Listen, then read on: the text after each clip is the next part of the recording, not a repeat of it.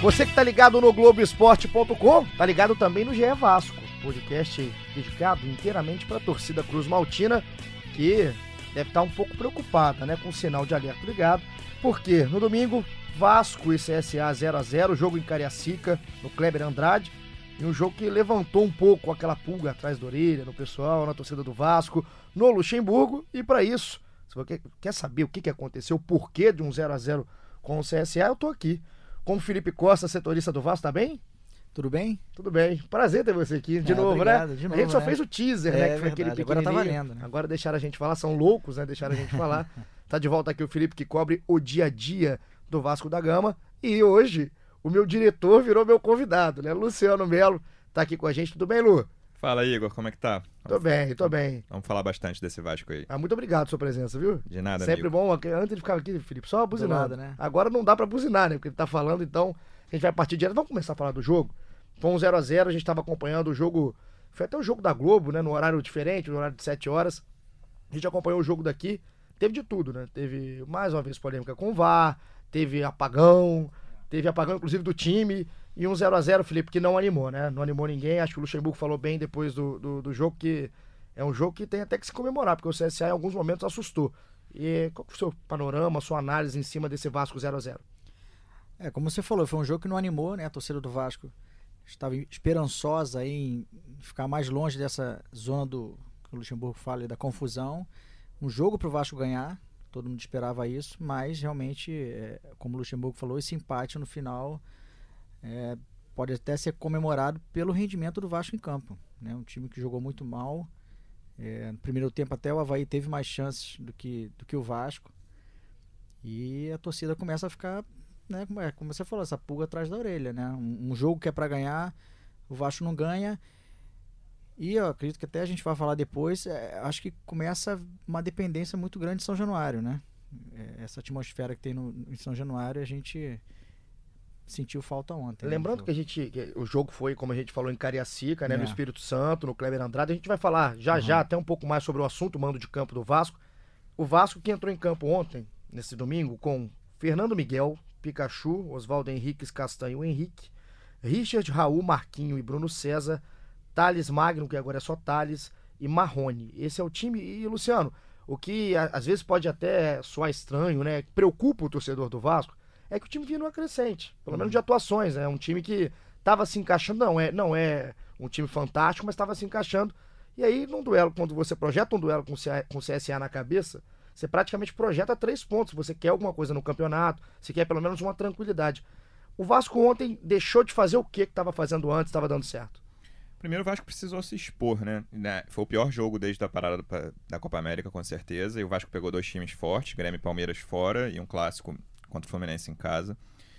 E o Vasco precisou. Não sabia o que fazer com a bola, assim.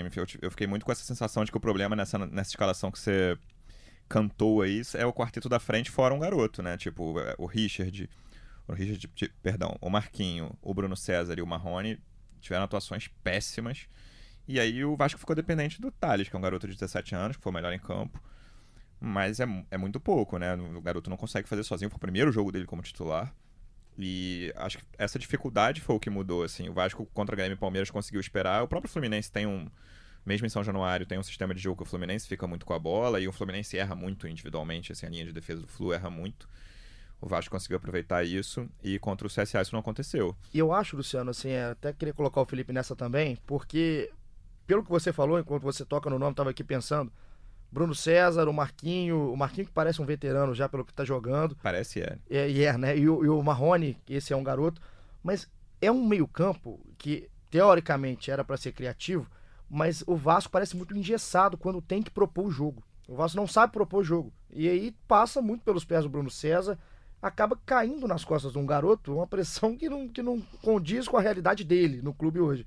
E aí o Vasco não consegue criar jogadas não consegue, não tem jogada com os laterais, nem ultrapassagem, não tem uma criação de meio campo, e aí fica perdido em campo. É, o grande problema do Vasco hoje é realmente esse setor ofensivo, né? Eu acho que o Luxemburgo veio, ele conseguiu um esquema que ele olhasse para o elenco do Vasco e, e, e, e fixasse um, um, esquema ali que o Vasco é, ia parar de tomar gol, que uma, uma coisa que o Vasco vinha tomando bastante, eu acho que ele conseguiu isso. Agora, o Vasco tem um limite enorme no, no elenco, a gente está vendo isso na parte ofensiva. Essa pressão nos meninos, não pode ter a pressão no menino de 17 anos que está subindo agora, entendeu? Ele foi melhor em campo.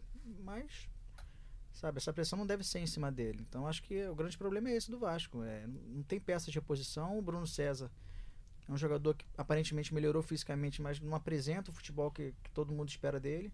Eu não sei nem se é incógnita mais, né? Porque quando o Bruno César veio, eu acho que era um incógnito que a gente não sabia qual o Bruno não, César estava chegando. Agora não. Pra, já dá para analisar, né? Não, dá para dizer que o Bruno César era uma decepção no Vasco até Exatamente, agora, apesar de ter é. decidido um clássico contra o Fluminense. Mas é, aquilo, é uma decepção. Esse lance, né, Luciano, parece muito mais um ponto fora da curva do que um sinal de uma esperança. Bola parada, uma coisa que até o Vasco tá, tá ganhando muito em bola parada, mas o Vasco com a bola rolando não tá mostrando. É, nada. você perguntou o que, que mudou do, em relação aos últimos jogos. Acho que é o que o Felipe falou agora. O que mudou foi que o Vasco não fez um gol de cabeça. Ou de bola parada. Que o Vasco, mesmo nos jogos melhores, o Vasco tem muita dificuldade de criar. Se lembrar contra o Fluminense, que foi um jogo bom, o Vasco criou, até foi um jogo que o Vasco criou chances com bola rolando, mas os gols saíram de falta. Uma falta lateral e uma falta direta. Contra o Palmeiras foi um gol de escanteio. O Grêmio, o Vasco conseguiu ainda melhorar também né, nesse quesito, mas a, a, grande mudança contra o CSA foi que não saiu o gol de bola parada. E, e o Vasco não conseguiu fazer e, nada. E o Vasco ainda perdeu né, o Rossi, que é o, que, que é o melhor jogador no ataque do Vasco hoje, sem dúvida nenhuma né, com, com apendicite. O Rossi... Talvez o melhor com mais de 18 anos. Exatamente. e assim, a gente vai olhando detalhe, né? opções, né? Ontem é, o Luxemburgo usou Valdívia, Marco Júnior e o Thiago Reis. Foram as três metidas. A gente pode olhar que são todas pensando no ataque, são metidas para tentar consertar o que não estava dando certo, mas também foram muito improdutivas. Jogadores com características diferentes, né? O, o Valdívia também é outro que está precisando mostrar ainda porque que veio no Vasco, para o Vasco. Thiago Reis é um jogador de área, um garoto também. É o único do elenco, né? É o Centroavante. Exatamente. E o Marcos Júnior é um jogador que veio do Bangu, um destaque no Bangu, que tá. Eu acho que até ele não, não tá mal no Vasco, mas não é um jogador que vai decidir, que não vai mudar uma partida.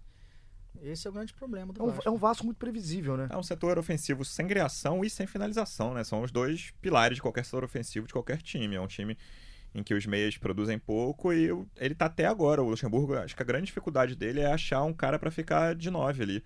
Nesses jogos ele já testou Marrone, já testou Valdívia, já, já testou Bruno César, o Thiago Reis quando entra. Ele não consegue descobrir quem vai ser o cara centralizado de ataque do Vasco. E assim, a gente sabe que o Vasco tá sem dinheiro, isso é óbvio, isso é... mas eu acho que também demora muito para tentar contratar alguém. Impossível que não tenha um jogador. Para se mexer um pouco, né? Para se mexer. E eu acho que eles falaram, ah, tem que, ser, tem que ser uma coisa pontual, tem que ser, não pode errar. Mas eu acho que tá demorando muito também. Tá vendo que a situação tá se complicando, daqui a pouco não dá para correr. Porque o material humano que tem na mão hoje, o Vasco vai, ou vai se complicar o campeonato inteiro e chegar no final com mais um ano brigando pelo rebaixamento, ou tenta uma solução de fora do clube. Mas vamos falar alguma coisa que dê esperança para quem tá ligado aqui no GE Vasco que se tem algum ponto bom, que é o nome que vocês tocaram do Thales, é um garoto que parece muito promissor. É, não é aquela, aquela badalação em cima de qualquer jogador da base, não. Parece que tem, realmente tem qualidade. Ele acabou eleito ontem é, é, como craque do jogo, né, na, na, transmissão da TV Globo. E me, o que mais me chamou a atenção é a questão da, da, de ele não ter medo. Não tem. Vai para cima tem personalidade, é. né? Isso é até um, um, um clichê falar que ah, tem, mas tem, ele tem, tem essa personalidade, não né? Sente a pressão. Não sente e realmente foi é. quem mais tentou.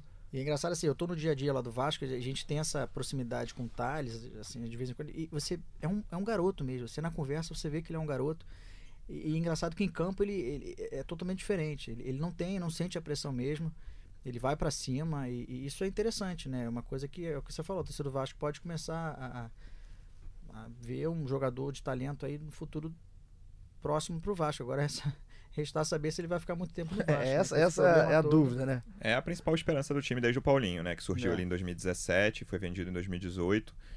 Ele tudo bem que a concorrência era fraca, mas ele foi disparado quem procurou mais jogo ali, ó, no jogo contra o CSA. Não tem comparação com os outros jogadores de ataque do Vasco. E dá é... pena, porque ele estava sozinho. É, houve alguns lances ali que ele caiu, ele caiu mais pela esquerda e ele ficava procurando alguém, assim, aí tinham dois zagueiros em cima dele. Teve um lance que ele tava dentro da área, que foi até o lance que ele finaliza com mais perigo, que até dá uma tropeçada assim, mas é. segue, consegue dar, fazer o chute. E ele, ele faltou muita companhia a ele, mas assim, pelo pouco que a gente tem, a amostra é pequena. Mas eu acho que é um garoto com muito futuro, um garoto com experiência de seleções de base, que é um indicativo, claro que erra-se muito isso. quando a gente olha só para isso mas eu acho que é um garoto com muito potencial. É uma esperança do Vasco desde o Paulinho, com certeza. É uma pena que o Marrone não, não, não tá conseguindo seguir, né? Jogador que subiu também com grande expectativa e não sei o que está acontecendo com o Marrone. O Marrone não sei se ele tá. Se ele ficou esperando uma negociação que não saiu, isso. Eu não sei. A gente, né? O Vasco tem uma coisa muito curiosa de, de um ano para cá, que é dois jogadores que em algum momento foram o melhor do time, foram praticamente viraram os piores, que foram o Maxi Lopes e o Marrone. Pois é. O Marrone terminou o Carioca tranquilamente como o melhor jogador melhor, do Vasco, assim, indiscutivelmente, ninguém chegava então. perto dele. E o Marrone está muito mal, assim, é uma coisa assustadora a fase é. do Marrone. Você, ele pega a bola, você, tá, você já fica esperando ele cair. Porque ele sempre é, vai buscar a falta, vai cavar, vai perder a bola, vai ser é. desarmado e quando é desarmado ele cai.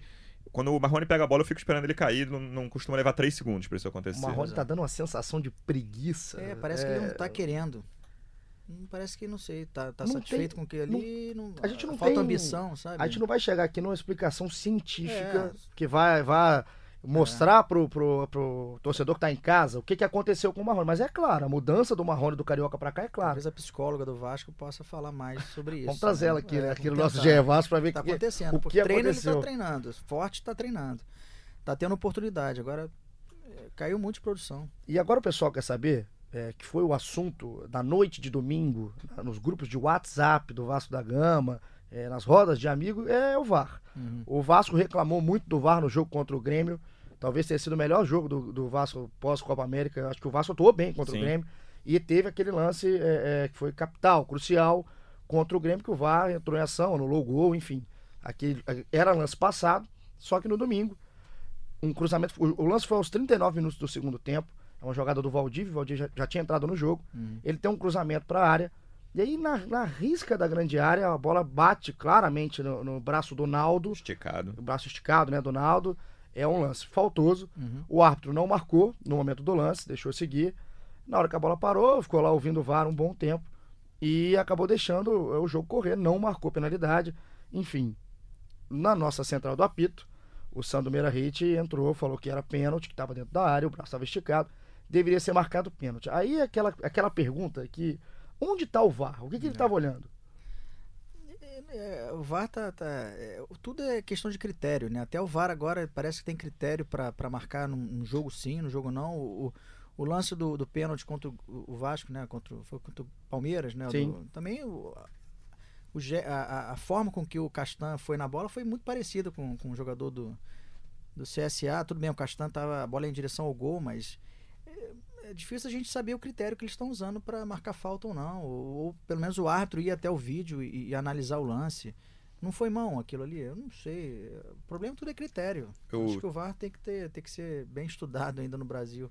Ou a gente está mal acostumado. Eu estava aqui na redação do Grupo Globo nessa segunda, quando passou o Sandro Meirahit. Eu gritei o nome dele. Assim, Sandro! Hum. Queria entender como é que foi essa, como é que ele acha que é essa lógica do VAR nesse lance. E aí eu conversei com ele uns 10 minutos. E ele estava explicando, um, que ele, a crítica dele é muito ao juiz de campo, porque ele acha que os juízes e bandeirinhas estão deixando muita coisa na mão, na mão do VAR. E aquele lance era um lance muito claro de, de, de, infração, e o cara tinha que ter marcado, mas ele acha que o cara ficou na dúvida se foi dentro ou fora. Hum. O juiz de campo não marcou nada, o que assim, era um, não era um lance difícil, o Bandeira estava na frente. Assim, era um lance que, no máximo, o Bandeira tinha que levantar para dizer, ó, cara, houve uma infração ali, mas não sei qual. Não sei qual. E aí, na, na, no, na, no raciocínio do Sandro, ele até pegou uma imagem que a gente fez, ele, ele mostrou no Seleção Sport TV dessa segunda, uma imagem congelada virtual que a gente faz aqui, que dá, a gente não consegue cravar 100%, mas dá a entender que estava dentro da área. E aí a lógica dele, para a explicação do Sandro, não estou dizendo que eu concordo, a explicação dele para o VAR não ter chamado é, cara, com as câmeras disponíveis, ele explicou que havia sete câmeras disponíveis no jogo em, em Cariacica, talvez não desse para ter certeza de que estava dentro ou fora da área. E aí ele acha, cara, VAR é quando é um lance claro e os caras acho que eles não tiveram certeza. Ele, não, ele, não, ele deixou claro que ele não conversou com os caras que estavam na cabine. Ele estava tentando entender o raciocínio pela experiência dele com o VAR. Mas é aquela coisa, o toque então, a, é claro. até por isso, a principal mal. crítica a do Sandro é, é, o juiz de campo. Então, é, é um lance muito fácil para ele não marcar. Ou marca, pelo menos, fora da área. Se ele tá, não sei, se ele tá na dúvida ou dentro. A marcação, tem que marcar falta. A marcação, alguma... a marcação. É o que eu, o que, que eu acho, assim, é, é, o que, que me incomoda no VAR é porque as pessoas reclamam do VAR, é, mas o, recurso não está errado. Existir o recurso do vídeo não está errado. Não, eu, é, eu, sou, eu, sou, super a favor. O recurso é bem-vindo, é bem-vindo. Já tem outros esportes, acho que é muito bem-vindo no futebol, desde que seja bem utilizado. Agora, a forma como utilizam o VAR aqui no Brasil, é, ela deixa várias interrogações. Exatamente. Ela, ela mais te deixa com interrogação do que soluciona o seu problema. E o Vasco, é, é, é difícil você correr daquela teoria de perseguição. Não estou aqui falando que tem uma perseguição uhum. com o uhum. Vasco, mas é recorrente. É, consequentemente está sendo com o Vasco. É recorrente. O do Grêmio foi claro, ontem, né, no jogo contra o CSA foi claro, e é a grande coisa quando o Sandro fala do árbitro de campo é isso. O cara se exime uhum. da responsabilidade, não marca o que claramente aconteceu em campo para esperar o que o VAR acontece. É. E aí eu até entendo o lado do Sandro de não conseguir cravar se é dentro ou fora da área. A gente não escuta o que os caras estão falando. Né? Só que assim, é, ou libera esse áudio, é, é deixa a gente saber o que está acontecendo. O defende essa liberação porque dos áudios. É, é, pra, pra, fica tudo muito obscuro. A gente é, fica tentando aqui, tenta, a gente tenta imaginar com a cabeça do VAR para tá aí tentar justificar o que o árbitro margem de muita fez. coisa, né? Vários, vários pensamentos. E... o cara quis marcar? Será que ele viu e não quis avisar? A gente não sabe, a gente não está né, não está ouvindo o que eles estão falando. Eu sou favorável, mas isso que o Igor falou, eu acho que é o, é o, principal prejuízo do VAR nesse início, aqui no Brasil especificamente, é essa quase, desculpa a palavra forte, essa quase covardia dos juízes de campo de é. marcar é. lances que eu acho considero simples, eles estão é. deixando tudo para para que o, pessoal na cabine é, confira. E é covardia, eu concordo. É, é forte, é, é, ruim a gente ter que usar, mas soa pra gente como covardia e a questão que a gente sempre fala, são vários errinhos, né? Uhum. É um erro aqui, é um erro capital ali, é uma demora de cinco minutos para tomar uma decisão. É. Isso aí, isso vai, vai mexendo no Você jogo. Você falou de errinhos, o, o, o, juiz desse jogo do Vasco CSA, ele conseguiu irritar todos os jogadores em campo dos dois times, assim, porque ele não tinha muito critério. Se você começar a perceber, tem, houve momentos do jogo em que ele começava a dar todas as faltinhas. É. E aí, já mais pro fim, ele liberou tudo, assim. Tinha, era aquele, aquele estilo voarem das antigas que tinha que. Sei lá, falta, tinha que bicar a canela de alguém para ser falta, é. e aí ele não conseguia manter um critério. critério. É, dentro do jogo foi diferente em vários momentos dele. E agora, é, você falou do, do, final do jogo, né, que ele deixou tudo. O final do jogo, me, é, com todo respeito ao Vasco, todo respeito ao CSA, mas me parecia pelada. Uhum. Parecia é, pelada. Não existia meio campo. Isso. Não tinha meio campo nem do CSA nem do Vasco. Era chutão pra ponta. Aí um cidadão corria, se encontrasse alguém na área bem.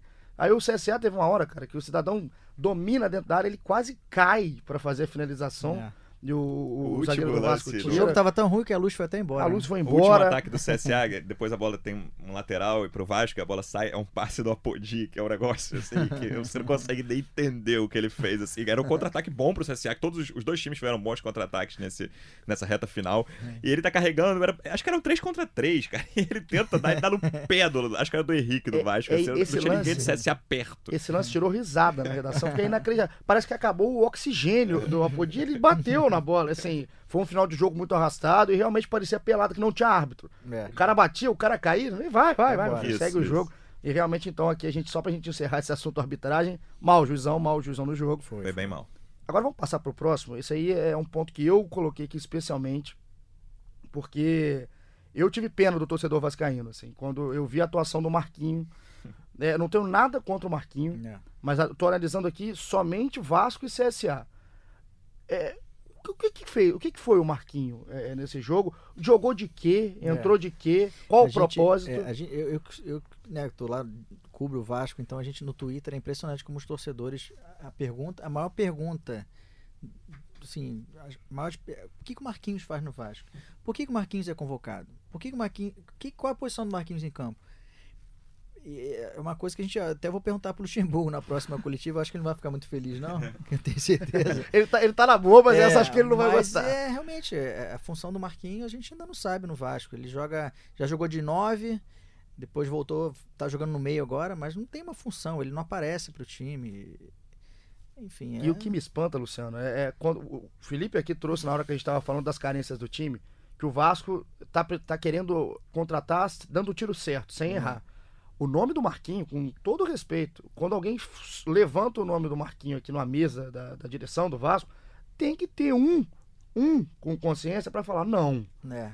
A gente não está podendo é, se dar o luxo de errar. E não é o Marquinho que a gente tem que trazer. Porque o Marquinho, recentemente, né, ultimamente, deu todas as provas pra gente, que está cobrindo aqui sempre o futebol, que o Marquinho não tem mais condição de você apostar no Marquinho para ser uma solução de melhora do seu time. O que, que, é mais inexplicável para vocês dois? A contratação do Marquinhos ou a titularidade do Marquinhos? Que aí, a Felipe? titularidade. Eu ia de contratação. Tá, foi boa a pergunta, né? Quando a é. pergunta essa é boa, mas assim. Porque de repente você pode contratar um jogador que não é excepcional, mas que ele vai ser importante pro grupo. De repente, um cara experiente. Contratar um coach. É um coach.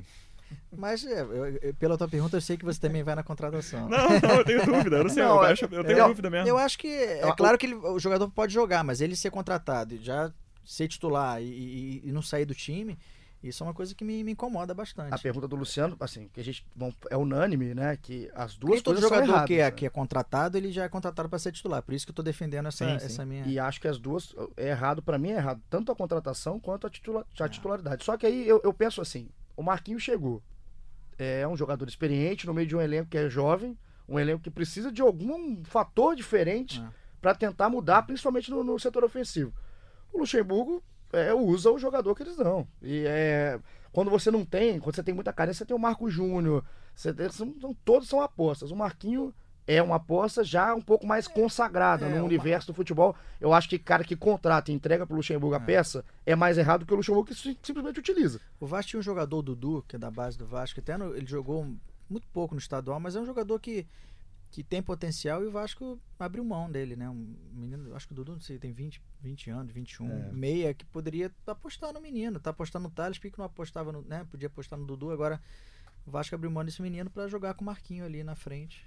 Então, o Vasco foi para a parada da Copa América com três carências muito claras. A gente até fez reportagem aqui no Globoesporte.com sobre isso, carência de contratações.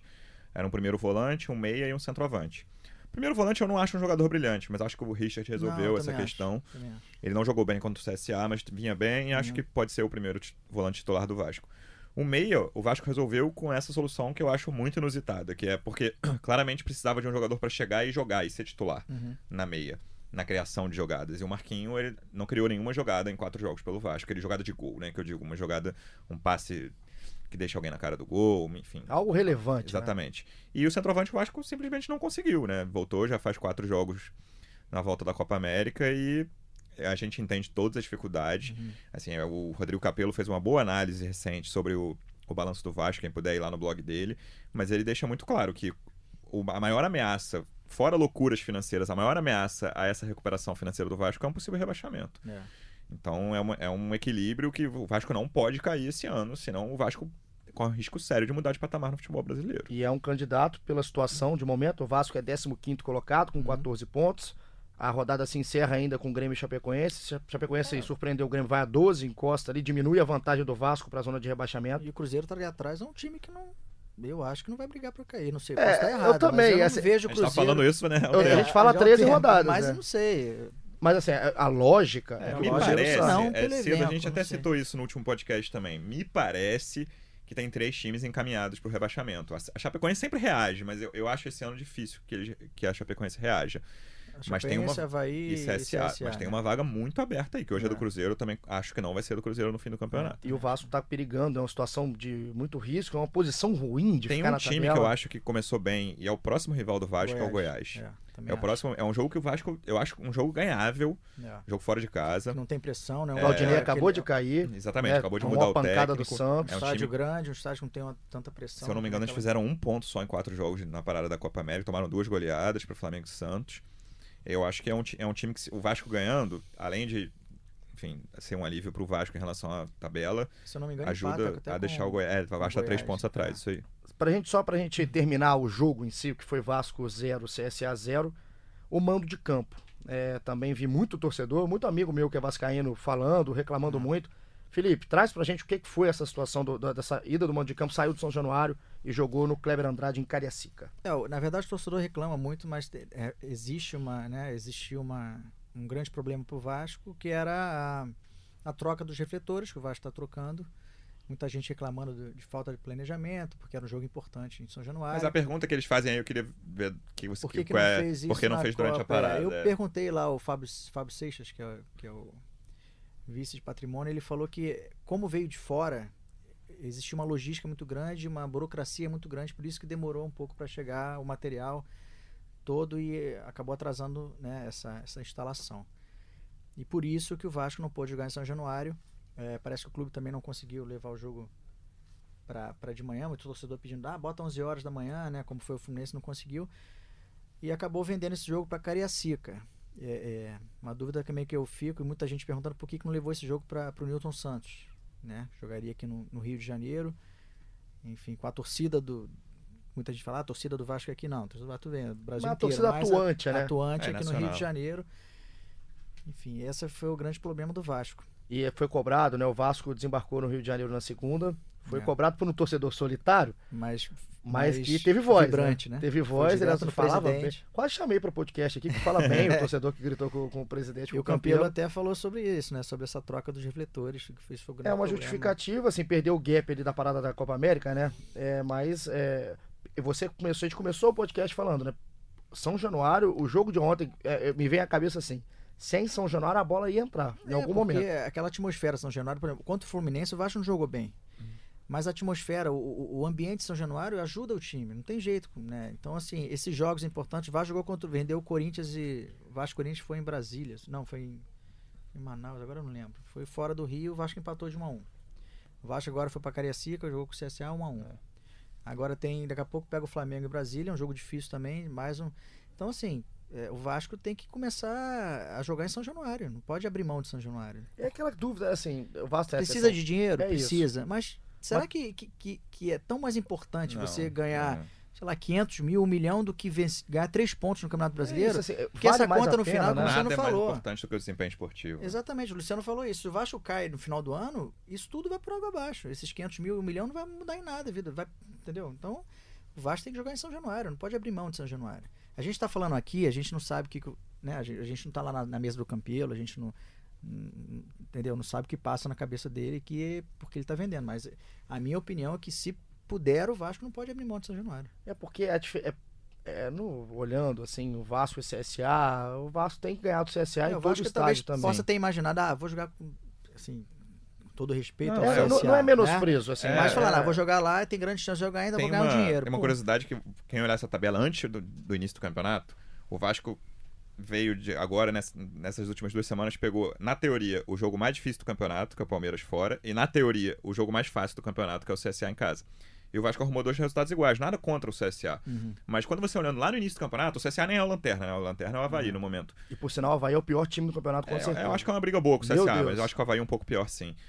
E então, assim, o Vasco tinha a obrigação de, de conquistar os três É. pontos, como seria completamente normal perder para o Palmeiras, mas como o jogo foi, o Vasco poderia ter ganhado. É. É realmente uma situação e é, é isso, assim, não é menosprezo em momento nenhum, mas é porque se o Vasco não fizer o, o cálculo do Vasco com três pontos, pelo menos em casa contra o CSA, Claro. aí a situação vai pro brejo, mas é isso. O Vasco quando ficou no 0x0 com o CSA no domingo e a sequência do Vasco da Gama no dia 11, que é um outro do próximo domingo, Goiás e Vasco Serra Dourada, e no dia 17, sábado, Vasco e Flamengo no Mané Garrincha, como bem disse o Felipe. O que buscar contra Goiás e Flamengo? A gente tinha falado aqui na semana passada que nos jogos dessa, do último domingo e do próximo eram jogos para o Vasco fazer seis pontos. Já não vai fazer. Mas eu acho que o Goiás é jogo para vencer. É, eu acho que é- o Vasco, Tem o Vasco tem bastante torcida lá, vai ter participação no, no Serra Dourada dos Vascaínos. E aí contra o Flamengo, não sei. Aí é, é clássico, o time do Flamengo é superior. Vamos ver se o Vasco consegue alguma coisa. Vai ser, assim, é um jogo que o Vasco tem que lutar para pontuar. E eu, um- uma E depois informação. pega o São Paulo, né? pega o São Paulo. Uma informação boa, pelo menos uma, dá um pouco de alento pro, pro torcedor do Vasco contra o Flamengo, Uhum. é que o Flamengo joga no meio de semana. Joga no dia 21, o jogo é no dia 17, o Flamengo joga É, no dia joga- 21. vai- o, Vasco- o Flamengo vai ter vindo de uma semana Cheio de trabalho, é. exato. E o Rossi É, pode voltar ao time do Vasco E aí o Flamengo. o Tem Flamengo joga no dia chance. 21 pela Libertadores, então pode ser que o Flamengo também já tem desfalques, tenha que Uhum. poupar uma rapaziada ali. Não que eu acho que o time reserva do, do Flamengo é, é, bate de frente também com o time do Vasco hoje. Bate, bate. É, e acho que essa, é- essa questão do Rossi é importante. Assim, É. O Rossi, mal ou bem, ele, ele é um jogador que toma decisões Uhum. erradas, mas é o jogador mais efetivo do ataque do Vasco entre os maiores, Sem entre os maiores de idade. Faz muita falta. E a eu- quando, quando o papo é bom, né? O tempo passa rápido, né? Já diria a minha grande avó Edna, um beijo pra minha avó. A gente tá chegando aqui na nossa reta final do nosso podcast. Já é Vasco, terceiro episódio aqui do, do, do podcast do Vasco da Gama. A gente, infelizmente, vai, vai encerrando com uma nota triste, né? Essa segunda-feira morreu Antônio Soares Calçada, ex-presidente do Vasco, presidente na conquista da Libertadores, né, Felipe? Isso, 98, centenário do Mercosul, enfim. Tricampeão brasileiro. É, é, ele, ele era o presidente de honra também, Uhum. era o presidente de honra do Vasco, enfim. É, não resistiu a uma infecção, estava internado desde o dia 10 de julho. É, logo pela manhã da segunda já, já estourou a notícia. A gente fica aqui, a gente né, deseja aqui o sentimento, solidariedade à família, aos amigos do Calçada. É, 96 anos, 96 mas marcou, anos. marcou o nome na história do Vasco. Foi o presidente que mais conquistou, né? Títulos pelo Vasco, sem dúvida nenhuma. Campeão da Mercosul, campeão da Libertadores no ano do centenário do Vasco, tricampeão brasileiro, se não me engano, sete estaduais. Calçado acho 12 anos né, na frente, no comando do Vasco. Então, realmente, foi um grande, grande presidente do Vasco. Acho que a mensagem do Calçado é uma coisa que a política do Vasco Precisa, não teve depois dele. E a política nacional, internacional, não é uma questão só do Vasco. Não. Acho que o Vasco até antecipou questões que se colocariam nacionalmente e internacionalmente mais, quase duas décadas depois. É uma mensagem. Acho que foi o último presidente do Vasco que conseguiu unir minimamente o clube, né? É. O Vasco viveu. O Vasco vive desde 2001 um momento de polarização intensa, assim, que hoje a gente fala da nossa sociedade, mas o Vasco talvez tenha antecipado tudo isso, assim, na presença do Eurico Miranda, que era um, muito polarizador, você amava ou odiava. E o Calçado tinha essa liderança tranquila, que ele tinha oposição a ele, claro. Tinha gente mas que... todo mundo respeitava demais. Né? Exatamente. Tinha gente que fazia oposição, mas quem fazia oposição não, enfim, batia queria. Frente, né? É, exatamente. Batia de uma forma é. educada, assim como é. os caras que eram estavam ao lado do Calçada não é. o tratavam como um semideus que não errava, uhum. como a gente percebeu depois, tanto no Vasco como fora do Vasco. E acho que é um, pra gente pensar no futuro, assim, acho que no, no momento atual da nossa sociedade isso está cada vez mais difícil, mas o Vasco precisa de união, assim, eu acho que o Vasco tem que ter corrente diferente, não tem que ficar todo mundo junto na mesmo, no mesmo projeto, tem que ter projetos diferentes, mas precisa minimamente de um caminho, assim, para modernizar o Vasco e fazer o Vasco voltar a lutar por títulos nacionais e ambições maiores do que ficar entre os 16 primeiros do Campeonato Brasileiro. Então fica aqui nossa homenagem aqui do podcast é Vasco, que o mundo tenha mais calçada, né? É que é. ele empreste um pouco do que ele foi pro Vasco para nossa sociedade. A gente vai chegando ao fim, Felipe. Prazer, muito obrigado, viu? Muito Pô, passou rápido, passou né? Rápido. Nem passou... bebi minha água que você Nem bebeu nem eu, rapaz. Minha água você tá aqui. Ele falou, leva uma aguinha que vai, vai, vai ficar com você. Tá lá, o papo tava bom, mas ó, te espero sempre, hein? Porque no Vasco, o Bruno Gilfrida, é. É, esse eu não vejo. É. Esse aqui passa longe. Então, o Felipe Schmidt, esse aí, eu quero mandar até um abraço, que eu nem reconheço, mas o Felipe Schmidt não tá trabalhando. Lu, prazer. Valeu, Igor. Bom ter você do lado de cá. Tô entrando de férias. Hein? Ei, rapaz, aí, aí, aí, a gente faz a festa. Aí, o podcast vai ter uma hora e meia. e você que tá ligado aí no Globoesporte.com, vai lá, globoesporte.com.br Vasco, todas as notícias do Felipe não para com seus dedos nervosos. E você também pode ir em globoesporte.com.br podcasts, ouve do Vasco, vale do rival para secar, vale do basquete, vale de tudo. Continue ligado com a gente que a gente segue firme. Um abraço.